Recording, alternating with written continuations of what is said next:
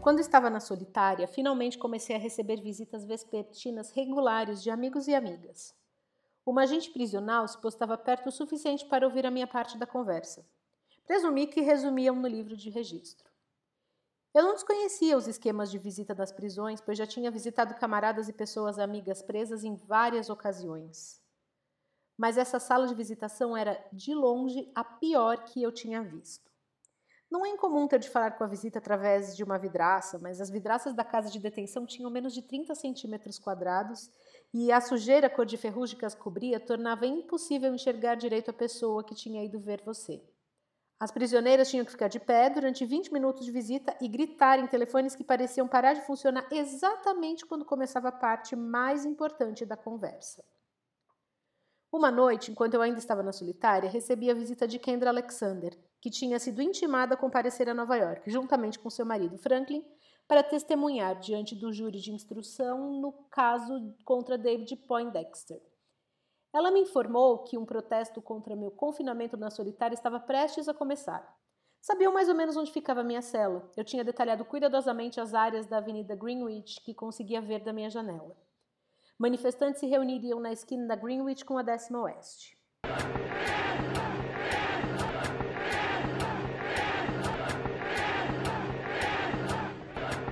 Era uma multidão entusiasmada. Seus gritos de libertem Ângela e libertem todas as nossas irmãs ecoavam na noite. Olhando para baixo, pela janela de minha cela, fiquei completamente fascinada pelos discursos, algumas vezes esquecendo que estava em cativeiro e me sentindo ali, na rua, com as pessoas.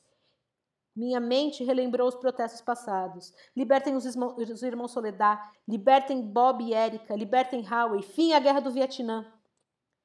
Então minha irmã Fânia pegou o microfone. O som de sua voz me lançou de volta à realidade, pois por um momento eu tinha esquecido que o protesto era sobre mim. Eu estava tão concentrada na manifestação que realmente me senti como se estivesse na rua com as pessoas.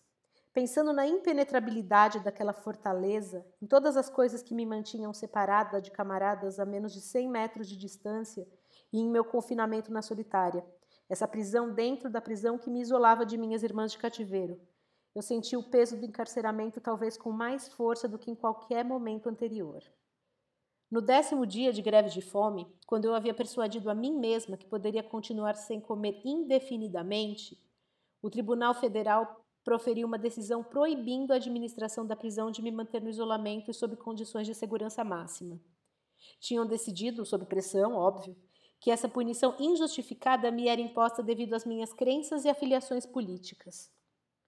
O tribunal estava quase dizendo que o diretor de execuções penais e a superintendente da casa de detenção feminina tinham tanto temor em deixar que as mulheres da prisão descobrissem o que era o comunismo que preferiram violar meus direitos constitucionais mais básicos. Come on!